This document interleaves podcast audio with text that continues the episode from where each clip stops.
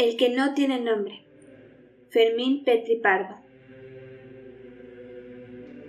Yo soy el que todo lo ve, el que todo lo sabe, el que todo lo dice. Yo vi a Dios hacer el mundo y hacer al hombre.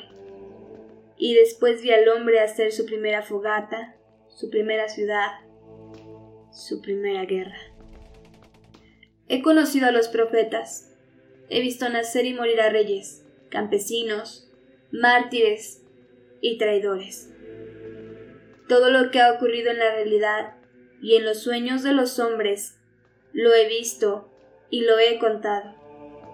Yo soy el personaje sin nombre que aparece en todos los libros, el que empieza diciendo, había una vez.